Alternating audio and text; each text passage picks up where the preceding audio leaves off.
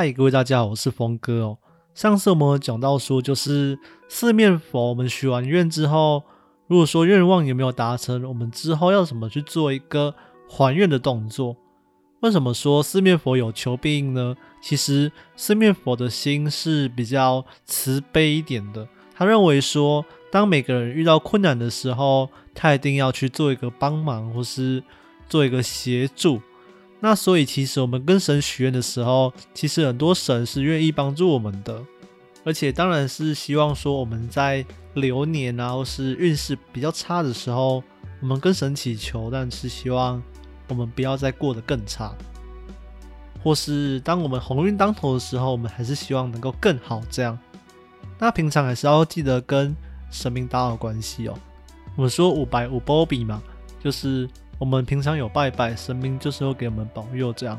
希望大家就是有自己的宗教信仰，还是就偶尔还是要记得跟你的神明去拜一下。而且我们不要忘记，就是我们人跟人之间还是要打好关系的。我们说造人容易做人难嘛，你造人，你打一场炮，你射出去之后，你就有一个人了。那做人呢，你是要经过你一些社会上的历练啊。或是人际相处关系上的一些磨合啊，你才懂得说我们要怎么去做人，我们要怎么去把自己经营的更好、更有价值。这样，所以造人容易做人难嘛，做人非常的难，而且很多地方需要去琢磨。那今天我们来讲到就是我们的还愿或是一些礼节，这样面对四面佛的部分。在怀孕之前，我们一定要想说，我们当初跟四面佛许的什么愿望。好，比如说我今天是一个业务，那我希望四面佛祈求能够让我的业绩能够更好，或是达到一部分的绩效而领到奖金。这样，那我是不是如果说许了这个愿，那希望怎样才能够达成呢？或是怎样的目标是你所期望的呢？你就跟四面佛讲好。那。到时候怎么还愿，就也是跟四面佛讲好。例如说你要捐献啊，或是你要捐贡品这样，你要就是带贡品来，或是你要给一面金牌这样，就是打一面金牌给四面佛，都是你可以去做还愿的一个选项哦。就是你自己可以去思考说你要怎么去还愿给四面佛。有的时候它只是一份心意而已。我今天假如说是神明，那如果说有人跟我拜拜的话。他有什么愿望或是什么需要我帮忙的，那我就去帮忙嘛。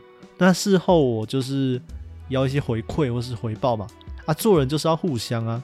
我们跟神明打交道的时候也是这样哦，就是彼此之间都要有一点互相的概念啦。好，就是好。假如我们许完愿了，那如果说事成的话，就是做还愿嘛。那如果没有事成的话，我们会去想说，在过程之中到底是发生了什么事情，或是。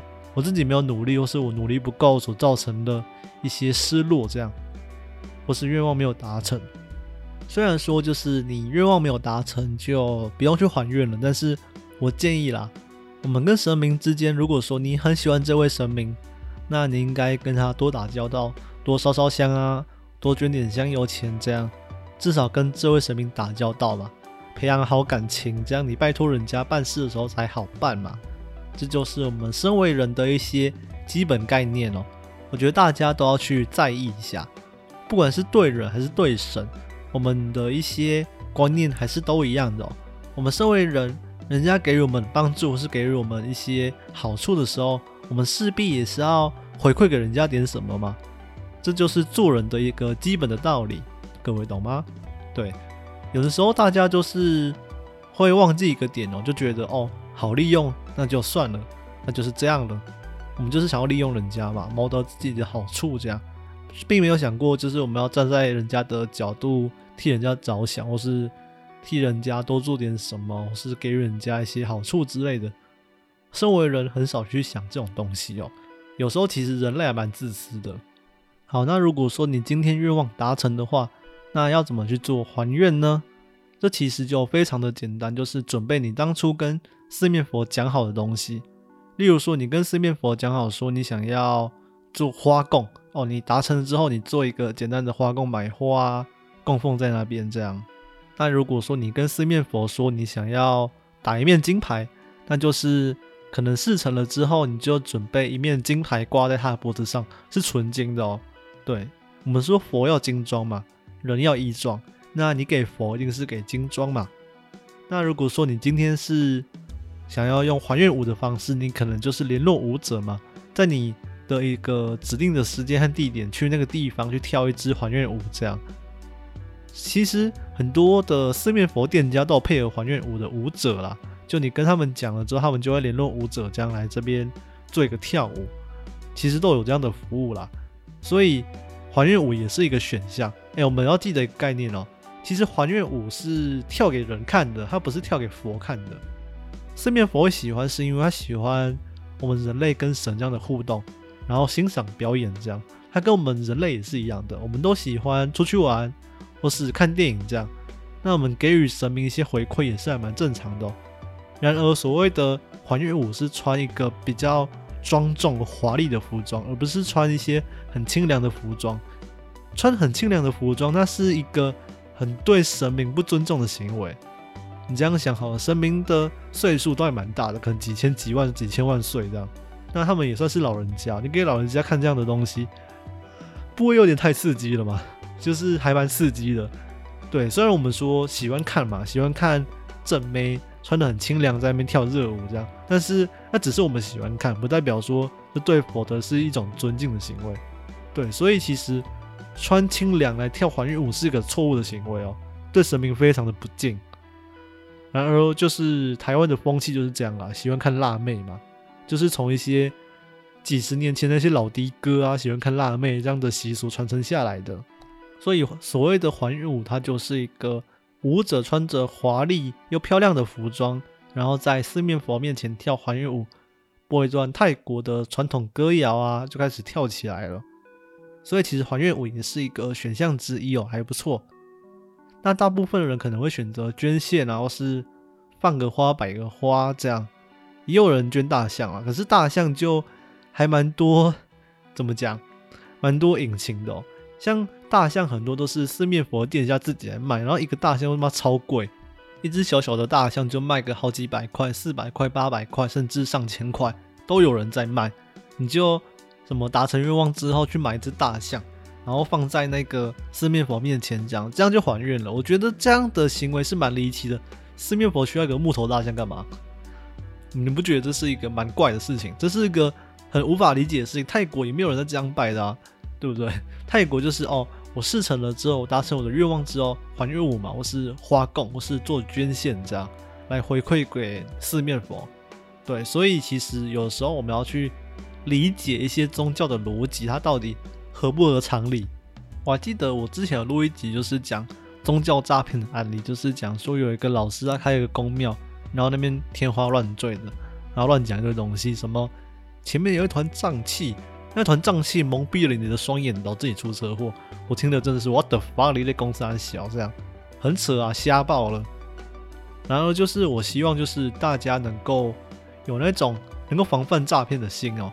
面对宗教上面，因为宗教的钱真的很好赚，非常的好赚。宗教的钱，你骗一些小朋友，骗他说，哎，这个烧了这个香，一盒八百块，可以让你招桃花哦，可以让你的运势变好哦。对对，白痴去买，我就是曾经那个白痴之一，你知道吗？以前的十七十八岁的我太青涩了，也很情色，就是很希望有一份爱情啊，能够一起携手到永远这样，希望有一份纯纯的爱啊，希望有人爱我啊。然而就是很常会陷入这种很白痴的情境里面。对我觉得现在看来是很白痴没错，但是我以前就是这样，直到说哦，我有点脑袋了，也长大了。而且在社会打混过一段时间了，还知道这一切都是骗局，这一切都是在胡乱。我不是说什么佛牌是骗局哦，佛牌它比较偏向一种古董收藏。如果说你喜欢收藏古董的话，佛牌它算一种古董收藏。那其实，在泰国的人，他们带佛牌比较常带，就是哦，我家住这边，我隔壁有一间庙，那我就去带庙里的佛牌就好了。他们当做是一种行灰德亚的概念，你知道吗？去庙里拿一个挂在脖子上当护身符，这样他们也没有管说是谁做的，就是哦，有和尚高僧的加持那就够了，我拿来保平安那就足够了。所以其实我们不用想太多了，还愿就很简单，你当初怎么跟四面佛说你要怎么还愿的，那你就成愿之后就尽力去做嘛，尽力去做到你觉得心目中那最理想的还愿的样子。我觉得心意是最重要的啦，人跟人之间的那个相处也是哦。我们人跟人之间的相处就是要互相嘛，那心意有到，对方也感受到那份心意了，我觉得那其实就够了，嗯，就还算蛮足够了。那我们再来就是要讲说，如果你没成愿的话，那怎么办？那如果说没成愿的话，其实也不用太难过，也不用太着急，因为其实如果说我们用另外一种角度来想，四面佛可能帮了你了，但是他经历了，你有可能是自己不努力，或是很多天时地利人和的因素促成了他，即使帮了你，也没有办法帮太多，是就只能这样了。那我认为啦，如果说今天是人这个角色帮你帮到这样，但是还是没有办法成功的话，我认为你还是要。意思意思一下，可能又回去祭拜一下，然后又再给点贡品，这样放一些花或是水果贡品。诶，我这边要提醒一下哦，我们拜拜的时候拜神明为什么要用花和水果？在佛教的概念里面有所谓的因果轮回嘛？因果那什么是因，什么是果呢？所谓的因就是指花嘛，花蕊一整朵花这样，那果就是指水果果实。那所谓的因果，你造了这个因，就会得到这个果；你种了这个花，就会得到这个果实。它是这样的理念在哦。所以很多人他们在拜拜的时候，都会准备花朵、鲜花，这样象征的是因。那准备水果，就象征的是果嘛。你有果实，对，这就是因果。那因果会轮回嘛，也象征的就是我们好运和坏运之间会轮回、会交替。我们人不可能是一帆风顺的。我们总有是不好的时候，有低落的时候，有低潮的时候嘛。我们说有低潮过后才有高潮嘛。人生不可能总是都在高潮嘛，对不对？那如果说你愿成了之后，那你没还愿会怎么样呢？好比如说我求一份感情嘛，那这份感情是面佛帮我促成的，但是我却没有还愿，那会迎来一个结果，就是这份感情很快就结束了，然后四面佛就有点堵了你这个人，你懂我意思吗？你达成了愿望之后，你却没有懂得感恩或是回报这份心意，其实四面佛都看在眼里，就是哦，知道说你这个人根本就忘恩负义这样，那你所求的事情就很快也会不见了。好，那如果说你一开始求的愿望是那种比较可怕的愿望，例如说你求的愿望是比较自私一点，例如说你想要榨取人家的钱财啊，或是你想要搞什么投资诈骗之类的这种比较负面、比较不好的愿望的时候，那你会迎来反噬。何谓反噬？就是你自己造的因，那你要承受那个果，懂我意思吗？我曾经看过一个新闻哦，就是在中和有个四面佛嘛，然后有一对母女，他们到中和四面佛去祭拜，跟四面佛祈求说，让他们赌博能够。赌到十万，能够有十万的资金这样，然后他们下一秒就骑出去之后就出车祸了，然后很巧的就是他们母女的保险金加起来就是十万，就是他们受伤的保险金两个人赔偿之后加起来就是十万，你们不觉得很巧吗？你祈求了一个偏门的取财的方式，那事成的方式居然是用你的生命来做代价。所以，我们还是不要走偏门啦，还是我们要光明磊落嘛。那我曾经又看过一个新闻哦，就是有个醉汉他喝醉酒嘛，然后就朝着四面佛砸石头、砸砖头，这样最终把四面佛的下巴砸出一个就是蜡彩的这个形状。对，然后就四面佛他下巴整块就掉漆了。然后最后他们调监视器也调不太到这个人，最后警察就选择那个。他们的那个路线，然后锁定了一个嫌疑犯。最终他们找到这嫌疑犯的时候，这个嫌疑犯已经有点发疯了，他已经有点神志不清了。而且，你们知道最终警察是怎么判断出他是嫌犯的吗？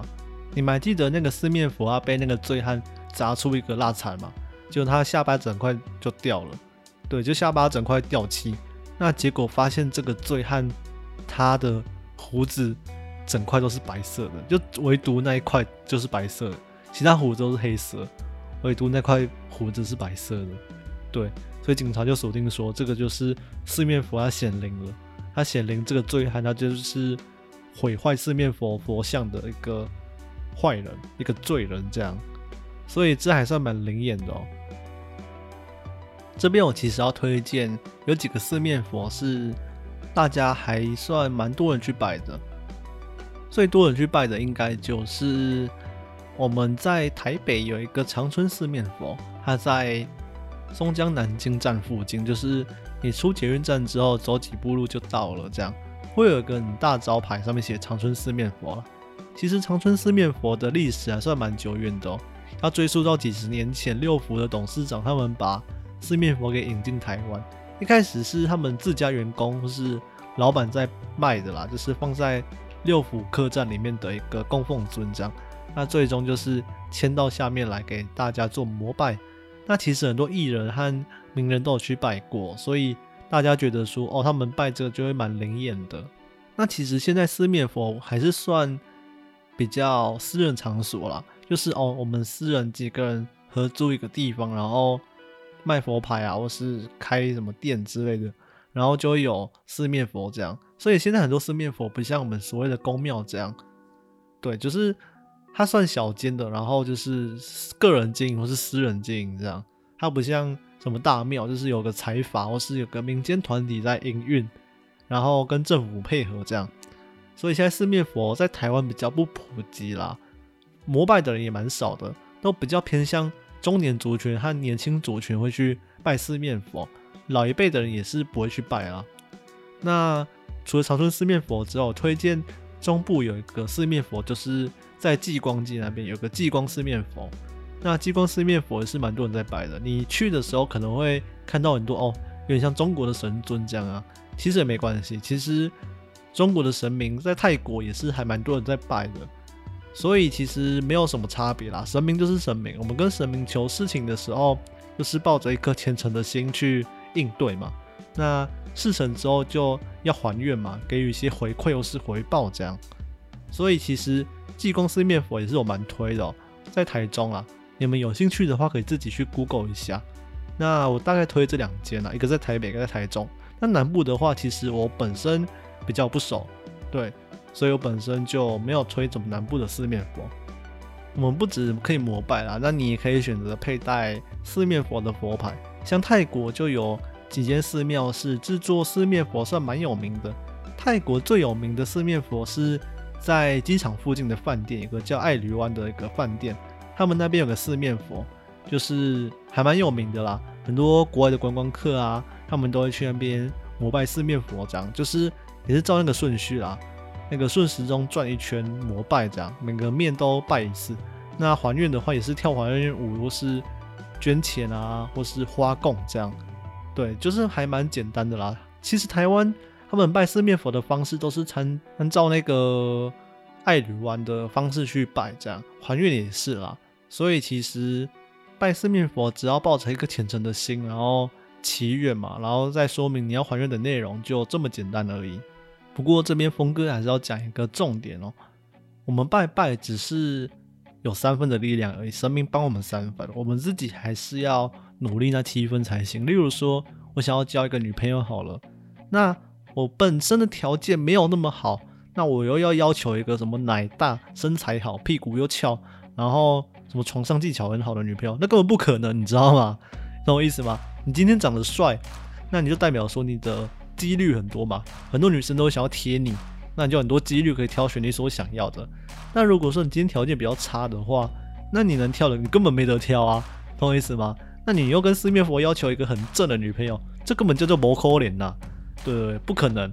那如果你跟四面佛说你只是想要一个女朋友的话，那可能会帮你安排一个就是就体型上或是外形上就还好还好这样，或是不太好，但是心地很善良这样。